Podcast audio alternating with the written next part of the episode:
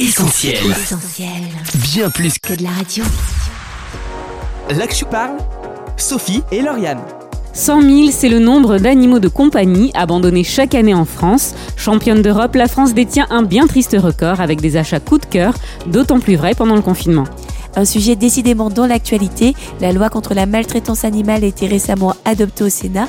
La proposition de loi ne fait pas l'unanimité et suscite de vifs débats. On s'intéresse aujourd'hui à la cause animale avec nos invités engagés, passionnés. On les accueille tout de suite. Je parle sur Essentiel Radio. En studio avec nous, Séverine et Bruno Altmeyer, bonjour. Bonjour. Bonjour. Bonjour. Alors vous êtes les fondateurs et gérants de La Petite Bohème, un refuge pas comme les autres, unique dans l'Ain, que vous allez euh, nous présenter d'ici quelques minutes. On vous remercie en tout cas d'avoir accepté notre invitation dans les studios d'Essentiel Radio. Merci. Merci. Et on accueille aussi Ingrid, notre débriefeuse du jour. Bonjour. Tu es amie des bêtes, Ingrid, n'est-ce pas? Oui, c'est ça, oui. Et c'est notamment pour cela que tu es végétarienne. Exactement. On a hâte de t'entendre réagir sur le sujet. Alors le 4 octobre, c'était la journée mondiale des animaux, une journée pour sensibiliser à la cause animale. Y sommes-nous sensibles? C'est en tout cas ce qu'on a voulu vérifier au cours d'un micro-trottoir. On écoute euh, les quelques réactions recueillies et puis on vous entendra là-dessus. Oui, de manière générale. Je n'ai pas d'animaux moi-même, alors euh, je peux pas vraiment dire que je sois particulièrement impliqué. Après, euh, je ne suis pas vegan, euh, je mange de la viande, euh, je continuerai à en manger. Euh, oui, surtout les animaux qu'on peut éventuellement manger. Oui, bien sûr, comme beaucoup de gens. Alors Séverine Bruno, une réaction peut-être à ce qu'on vient d'entendre? C'est vrai que dans notre société, on a tendance un petit peu à différencier les animaux qu'on dit domestiques, comme euh, les chiens, les chats, les poissons rouges, et les animaux entre guillemets de rang, comme euh, les vaches, euh, les cochons et beaucoup d'animaux qui servent à la consommation humaine. Dans notre refuge, on ne fait pas la différence entre les deux. Je précise également qu'on est végétarien. Alors si je vous dis que l'année 2020 a connu un boom dans l'achat des animaux de compagnie, avec la crise sanitaire et ses confinements, on a assisté à une véritable ruée sur nos amis les bêtes. Pourquoi? On écoute quelques réponses avant de vous laisser réagir. Je pense que en fait, les gens ont acheté des animaux surtout pour leurs enfants, pour les occuper un peu à la maison, très certainement. Maintenant, ce qu'ils en ont fait après, je sais pas. Je pense que les gens avaient envie d'avoir de la compagnie en étant chez eux. La recherche de lien social. Je sais pas, euh, moi j'ai eu la chance de passer le confinement avec des gens. Euh, je pense à tous ceux qui n'ont pas eu cette chance-là et j'imagine qu'avoir un animal de compagnie, ça a aidé avec la solitude. Séverine Bruno, une réaction à ce qu'on vient d'entendre? Il y a eu effectivement un boom. Je pense que ça vient de plusieurs euh, choses. Effectivement, comme les gens l'énonçaient, des gens qui ont pris des animaux pour leurs enfants, des gens qui ont eu des grandes difficultés à supporter la solitude avec les confinements. Malheureusement, il y a eu aussi beaucoup plus d'abandon juste à la fin des confinements. Donc la situation est encore plus dramatique que d'habitude. Ingrid, est-ce que tu veux rajouter quelque chose à ce qu'on vient d'entendre? Il n'y a pas vraiment grand-chose à dire. hein. Je pense que c'est la réalité, malheureusement. Elle existait déjà avant et comme tout, ça a eu un pic euh, à cause du Covid et c'est bien triste. Moi-même, dans cette triste réalité, euh, j'ai adopté un chat. Il a 4 ans, qui a été abandonné trois fois. Bah, il fait ma joie, comme j'espère faire la sienne. Effectivement, malheureusement, aussitôt acheté, aussitôt abandonné, ce n'est certes pas le cas de tout le monde, mais la France, on le disait en intro, détient un bien triste record. Nous sommes à vrai dire les champions d'Europe, puisque chaque année, ce sont plus de 100 000 bêtes qui sont ainsi rejetées. Comment y remédier? On écoute quelques réactions. Peut-être en faisant payer moins cher les vétérinaires, ou la nourriture, ou les soins pour les animaux domestiques. Je pense qu'il y a quand même pas mal de, de choses qui sont faites aujourd'hui. Euh, il y a une meilleure sensibilisation, euh, c'est quand même pas mal.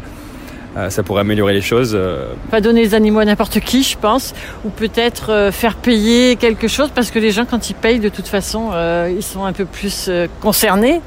Donc euh, faire payer, euh, je sais pas, une vignette, ou je sais pas, quelque chose, de façon à ce qu'ils s'engagent à garder un animal. J'en ai entendu parler, je trouve ça abominable. Remédier à ça, ben, les abris, les gens qui les récupèrent, c'est bien, il faut continuer. Un sujet euh, qui vous touche particulièrement, on le sait, hein, Séverine et Bruno.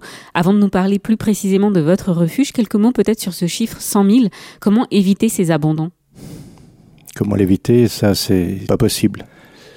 Comment y remédier Je dirais que c'est par une éducation déjà que ça commence, l'éducation à la maison.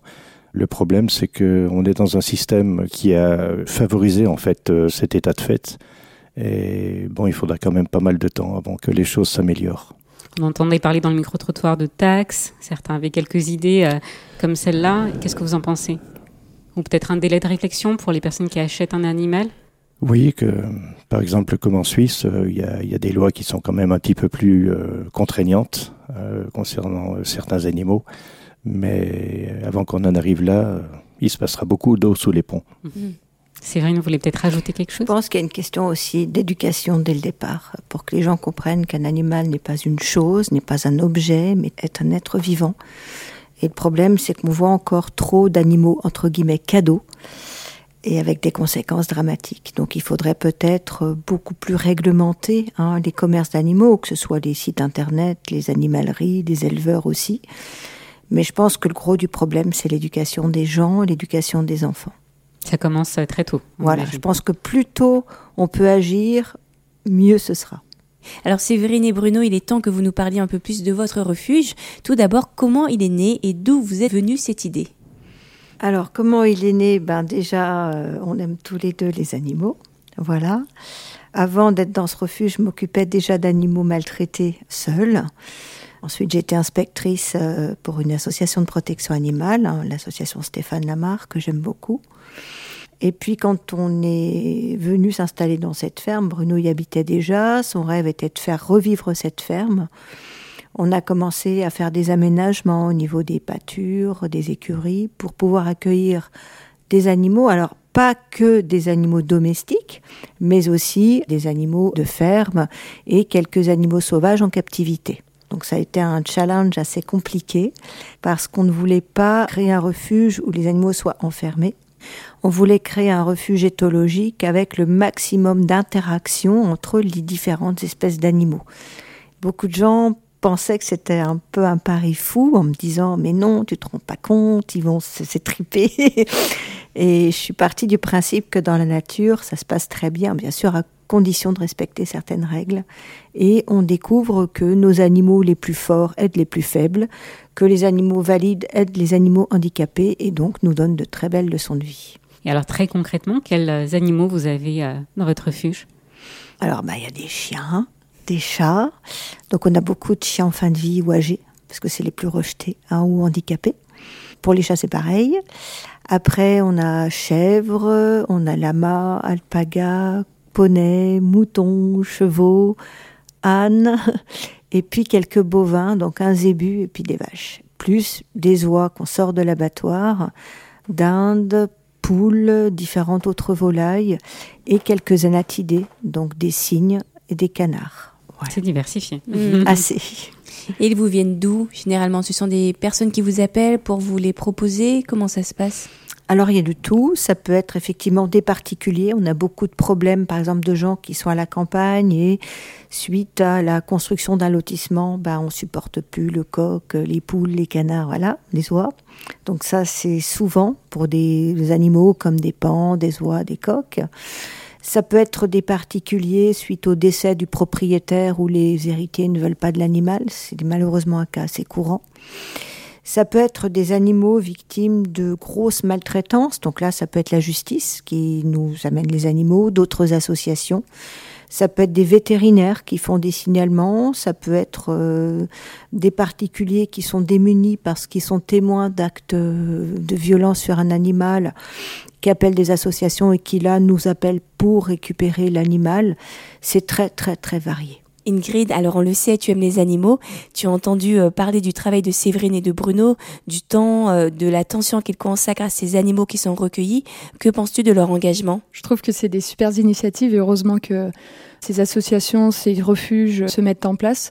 Parce que malheureusement, euh, ça reste des êtres vivants et se dire que on les laisse mourir pour toutes les raisons qui ont été citées, ça fait trop mal au cœur. Donc heureusement qu'il y ait des gens qui donnent de leur temps et de leur savoir-faire. Alors vous parlez d'animaux handicapés, âgés, victimes de maltraitance, Séverine et Bruno. Pourquoi avoir choisi euh, particulièrement ces animaux-là? Est-ce que peut-être votre histoire personnelle vous y a poussé? Oui. En fait, euh, bah, enfant et adolescente, j'ai été victime de maltraitance graves qui m'ont laissé handicapée. Et je pars du principe que euh, la maltraitance, la violence, est toujours la même, que ce soit un enfant victime de violence, que ce soit une femme victime de violence, que ce soit un animal, cette violence n'est pas tolérable et elle est à combattre. Et il faut savoir qu'une expérience de souffrance peut aussi amener à quelque chose d'extrêmement positif puisqu'elle permet de comprendre la souffrance à l'intérieur et donc de donner des armes pour la combattre. On imagine qu'il y a des soins particuliers. Quand un animal arrive en mauvais état, j'ai envie de dire, dans votre refuge, comment vous vous y prenez pour le soigner? Bah alors déjà, en premier lieu, on fait faire un bilan vétérinaire hein, très rapidement. Donc dans le cas d'oiseaux, il y a un isolement. On fait ce qu'on appelle une quarantaine hein, pour être sûr que l'animal ne présente pas de risque sanitaire pour les autres. Idem pour les bovins, ovins, caprins, pour les chevaux aussi. Pour les chiens et chats, on isole encore différemment, c'est-à-dire qu'il y a d'autres pièces. Mais voilà, l'idée c'est qu'ils voient un vétérinaire rapidement, qu'un bilan de santé soit fait avec des examens, donc ça peut être des radios, ça peut être des prises de sang en fonction du problème euh, rencontré par l'animal. Et puis après, petit à petit, bah, il y a des intervenants. Donc ça peut être un maréchal ferrant, ça peut être une ostéopathe. Voilà, l'idée c'est vraiment de rester le plus proche possible de l'animal pour lui offrir les soins non pas que sur le problème dont il souffre, mais de manière holistique, c'est-à-dire pour tout l'être dans sa globalité ce qui demande un petit peu de temps, mais qui nous permet d'avoir de bons résultats. Un peu de temps et un peu d'argent aussi, on imagine. Oui, c'est vrai que nos moyens sont limités. C'est pour ça aussi qu'on se limite dans notre capacité d'accueil. On ne reçoit d'animaux que lorsqu'on a possibilité de l'accueillir, de manière à ce que, dans le cas d'une urgence, cela ne pénalise pas les autres animaux que nous détenons. Il faut préciser qu'on est aussi tous les deux et que ben, 150 animaux, ça ne se gère pas comme euh, quelques chats ou quelques chiens. Donc euh, ça nécessite beaucoup de travail, du travail à l'intérieur, du travail à l'extérieur. Vous parliez aussi du nerf de la guerre. Euh, malheureusement, euh, c'est pas qu'on en manque, c'est qu'on est quand même limité. Et on est obligé de faire avec. On est obligé de limiter, comme dit Séverine, le nombre d'animaux. On aimerait bien pouvoir, mais des fois on ne peut pas. On est obligé de se limiter, des fois au cas les plus graves. Alors on vient de parler de maltraitance, l'actualité regorge malheureusement de ces faits divers, des actes de barbarie commis par des jeunes sur des chiens en l'occurrence, des animaux de cirque brutalisés, sans parler euh, de trafic en tout genre. Alors au-delà des associations, le Sénat s'est emparé du sujet, puisqu'une loi contre la maltraitance y a été examinée euh, tout dernièrement. Le débat fait rage, les désaccords persistent. Pour autant, la justice a-t-elle raison de s'emparer de tels sujets et a-t-elle des chances finalement de faire reculer cette violence? On écoute un extrait de notre micro-trottoir. Je pense pas, je pense que c'est un sujet trop particulier et qui concerne trop une minorité de personnes. Je pense pas que vraiment ça fasse bouger beaucoup de choses. Peut-être avant les élections, mais encore, je suis même pas sûre. Ça me paraît évident. J'espère qu'elle va pouvoir avoir ses chances, ouais. Par contre, je sais pas comment ils vont mettre en place le, contrôle de cette loi. C'est un peu ça le problème, je pense. Oui, bien sûr. Euh, la, justice a bien sûr des chances de faire reculer euh, tout ça. Moi, je pense qu'on peut toujours faire quelque chose si euh, il y a des lois qui sont votées. bien sûr, après, il faut les appliquer, il faut mettre des contrôles, des choses comme ça en place pour que ça change. Donc oui, je pense que c'est une très bonne chose. Alors, qu'est-ce que vous en pensez, Bruno Séverine? Il faut savoir que la nouvelle loi risque de pénaliser énormément les petites associations qui n'ont pas de refuge, ce qui est dramatique, puisque les refuges n'auront pas la capacité d'accueillir tous les animaux qui, initialement, sont dans les familles d'accueil. Donc faire une loi, oui, mais il faut cibler non pas les assos, mais les problèmes de maltraitance. Et puis je pense que la loi aussi est une bonne chose, mais qu'il faut aller au-delà, c'est-à-dire aller dans de la sensibilisation, que ce soit dans les écoles, que ce soit dans les universités, dans les collèges, dans les lycées. Il faudrait vraiment qu'on prenne conscience qu'un animal n'est pas une chose, mais c'est un être vivant. Et je pense que plus on éduquera les enfants tôt, mieux ce sera pour tout le monde. Parce que ces enfants-là, une fois adultes, ils donneront l'exemple. Et c'est ça qui nous manque, l'exemple. Ingrid, l'exemple, c'est ce qui nous manque. Qu'est-ce que tu en penses? Bien sûr, je suis tout à fait d'accord avec notre invité. Euh, je pense que c'est dès le départ qu'il faut donner les, les bonnes directives euh, à nos enfants, de comprendre ce qu'est un animal, ce que ça coûte, ce que ça demande comme effort. Euh, parce que oui, au-delà du fait que c'est quelque chose de bien, ça nous fait plaisir à nous, c'est pas quelque chose qui doit être égoïste et et c'est important qu'ils le comprennent comme ça pour que l'amour soit dans les deux sens. Alors on revient à votre travail, Séverine et Bruno. Vous accueillez euh, ces animaux, vous les restaurez entre guillemets, vous prenez du temps pour eux et on imagine que les anecdotes ne doivent pas manquer. On pense notamment à Yoko. Est-ce que vous pourriez nous en parler? Bah Alors Yoko, ça a été un des sauvetages euh, les plus marquants. Donc, euh, elle est arrivée le 8 novembre 2019 dans malheureusement une situation gravissime. Elle est en train de mourir. Hein. Donc elle était victime de maltraitance par négligence de soins depuis plus de dix ans, sans soins, sans nourriture. Elle avait trois fractures graves au postérieur gauche, un état de dénutrition et, malheureusement déshydratation extrême, puisqu'elle faisait entre 80 et 100 kilos, alors que son poids normal est de plus de 450 kilos. Des vers, beaucoup de vers, et une maladie très grave qui s'appelle une pyroplasmose. Le pronostic vital était malheureusement très défavorable, donc on a fait intervenir la gendarmerie, les vétérinaires. Euh, Une euthanasie avait été conseillée, on l'a refusée à plusieurs reprises en tentant de lui donner sa chance. Et je pense qu'elle a, nous a montré très vite qu'elle avait envie d'y croire.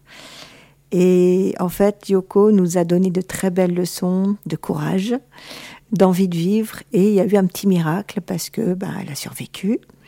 Et six mois après, on nous a appelé pour le sauvetage d'une petite vache euh, aveugle épileptique, très handicapée, qui s'appelle Poésie, qui est une petite vache de un mois. Et dès l'arrivée de la petite vache, la jument l'a adoptée. Dix jours après, elle s'est mise à faire du lait pour sa petite vache. Et elle l'a allaitée pendant huit mois et demi. Elle allait jusqu'à venir nous chercher dans la maison quand la vache faisait une crise d'épilepsie. Et cette histoire a continué, puisque bon, on a toujours Yoko, bien sûr. On a toujours la petite vache Poésie qui reste toute petite, hein, elle grandit pas. Et on a sauvé peu de temps après une petite zébu qui partait à l'abattoir, qu'une autre jument a adoptée. Et ces deux juments ont fini par adopter euh, deux moutons, un veau et un lama. Donc en fait, on a une petite famille sympathique. On peut d'ailleurs découvrir euh, l'histoire de Yoko et puis celle d'autres animaux sur votre chaîne YouTube euh, Choubi Spirit. Des images marquantes, mais aussi euh, quand on voit la patience et l'affection dont vous faites preuve. Parfois, on vous voit allongé à côté de la jument euh, pour essayer de la calmer. C'est vrai que c'est euh, impressionnant. Bah, elle tombait beaucoup, hein, n'est-ce pas Bruno? Oui, si on l'a pas relevée à peu près 200 ou 300 fois, surtout au début, parce qu'elle était vraiment très très faible. Il y a une petite anecdote, notamment le jour de Noël. À l'époque, on ne la sortait pas. Elle était dans l'écurie. Elle était couchée. On voyait qu'elle était très très faible et qu'elle était à bout. Et on s'est dit, ben, on va prendre le petit déjeuner à côté d'elle. On a apporté le thé et puis on avait du Stollen, une spécialité de chez nous en Alsace. C'est un gâteau de, de Noël. Et on a commencé à le manger à côté d'elle. Et on a vu à un moment son museau qui commençait à renifler un petit peu ce gâteau. Et on lui en a donné un petit peu. Elle a commencé à le manger. On lui en a donné encore. Elle a continué. Et puis, au bout d'un certain temps, ben, elle s'est relevée. Bon, on l'a aidée, mais elle s'est relevée. Et tous les jours, pe- surtout au début, pratiquement tous les jours, on était obligé de la relever. Des fois, c'était tellement difficile, où elle était dans des positions, des fois tellement un petit peu complexes, qu'on était obligé de faire appel à des, à des amis pour nous aider. Mais maintenant, bon, elle, euh, elle arrive à se relever toute seule. euh, et puis, comme dit Séverine, ce qu'elle nous apporte, c'est vraiment quelque chose d'extraordinaire. Mais maintenant, je peux vous dire que quand on lui donne pas son seau le matin ou même le soir, elle vient taper à la porte. Une belle histoire. Il n'y a pas que celle-là. hein. De toute façon, on en a plein. On a des histoires un peu moins impressionnantes, mais c'est vrai que euh, on a on a eu beaucoup. Enfin, on a eu quand même depuis 2009, depuis la création de l'association, on a eu beaucoup d'animaux. Il y en a qui sont restés longtemps, mais qui sont partis. Euh, il y en a qui ne sont pas restés longtemps et qui sont partis aussi. Ça fait partie de la vie. Et tous, on les regrette. Ingrid, tu as découvert l'histoire de Yoko sur les réseaux sociaux. On imagine que ça ne peut que t'émouvoir. Bien sûr, j'en ai presque les larmes aux yeux. Et je trouve que les animaux nous donnent des belles leçons de vie finalement.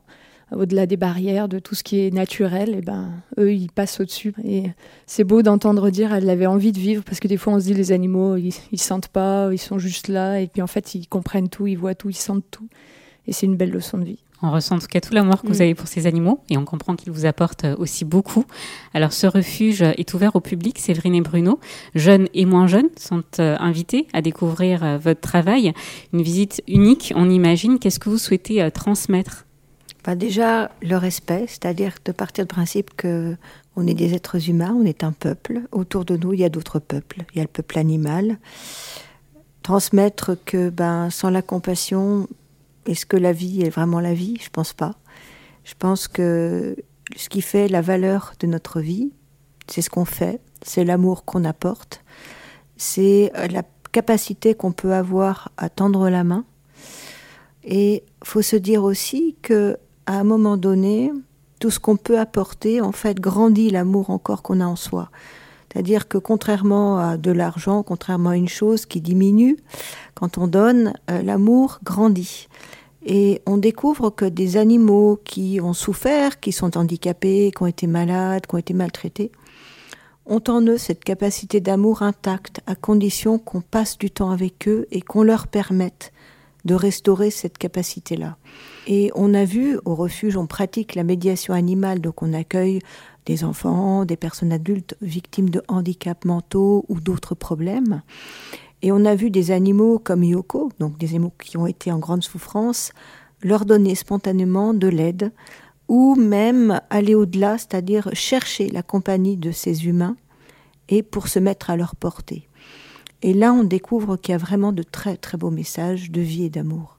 Et comment réagissent euh, ces personnes qui vous visitent, ces personnes, vous le disiez, euh, en situation de handicap?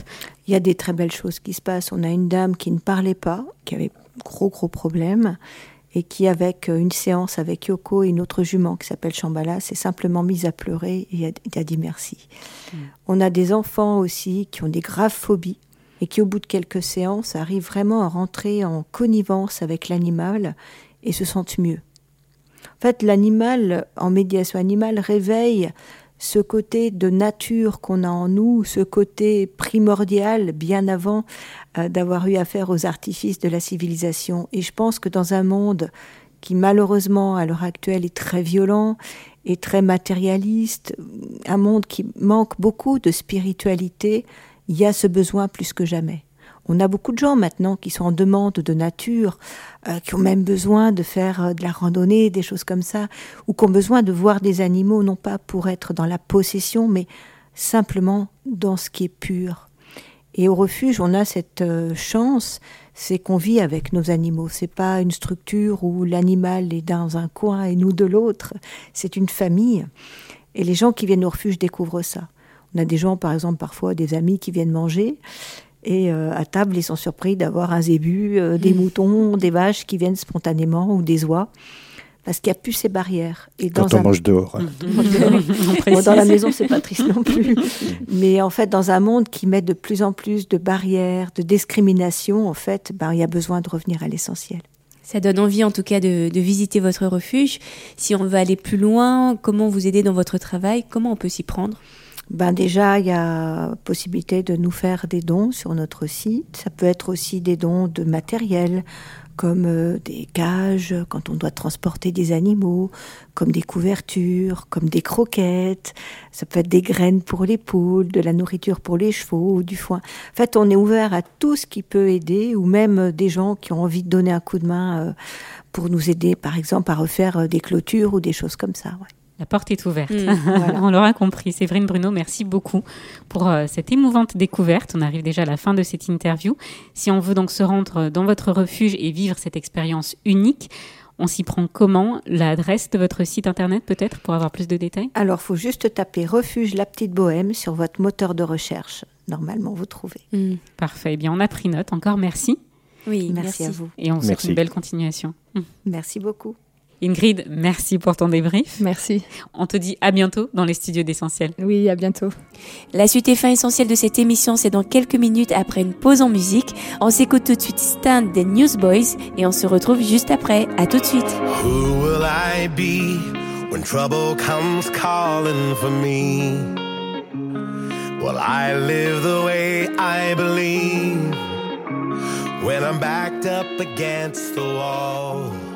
Vous êtes sur Essentiel. Aujourd'hui, dans l'Actu Parle, on a eu le privilège de recevoir en studio Séverine et Bruno, fondateurs et gérants d'un refuge unique dans l'Ain. Maltraités, abandonnés, handicapés, les animaux recueillis y ont droit à une nouvelle chance. Une interview passionnante à retrouver en podcast dès la fin de cette émission. L'Actu Parle, Sophie et Lauriane si on n'est pas tous amoureux des bêtes ou fervents défenseurs de la cause animale, on aura certainement été révolté en découvrant dans cette émission combien d'animaux sont abandonnés ou encore à quel point ils peuvent être victimes d'une grande violence. Reflet d'une humanité qui court après son plaisir, son profit. On aime, on prend, on jette hein, dès que ça ne nous convient plus. Pire encore, on déverse sur plus faible sa colère, sa violence. Rien d'étonnant finalement quand on sait ce que l'homme est capable de faire à ses semblables et combien parmi nous, parmi vous qui nous écoutez, n'ont pas été victimes aussi de méchanceté à quelque niveau que ce soit, de la trahison amoureuse à la violence physique en passant par la moquerie? Combien en effet ne sont pas à l'image de ces animaux dont on a parlé aujourd'hui, soit blessés dans leur cœur, abandonnés ou encore maltraités. Il y a la souffrance occasionnée par ses pères, mais parfois aussi la souffrance que l'on s'inflige à soi-même. Certains sont tellement accablés par la souffrance qu'ils semblent n'y avoir aucun espoir. Et pourtant, penchons-nous sur l'histoire de Job dans la Bible. Cet homme va connaître en un rien de temps la ruine, le deuil, et comme si cela ne suffisait pas, la maladie pendant de nombreuses années. Après avoir interrogé Dieu, il va recevoir une réponse au milieu de cette tempête qu'il vivait. Dieu lui répond en l'invitant à observer sa création et en particulier les animaux. Oui, le lion, l'autruche, l'hippopotame ou encore le crocodile. Hors sujet peut-être? Non, dans son épreuve, Dieu voulait montrer à Job combien il est grand et souverain, mais aussi combien il prend soin des animaux. Pourquoi? On peut trouver la réponse dans un autre livre de la Bible. Jésus lui-même dit, Regardez les oiseaux, ce ne sont pas eux qui vont jeter la semence, ni même moissonner, ils ne mettent pas de récolte dans les greniers, et votre Père qui est dans les cieux les nourrit. Vous valez beaucoup plus que les oiseaux.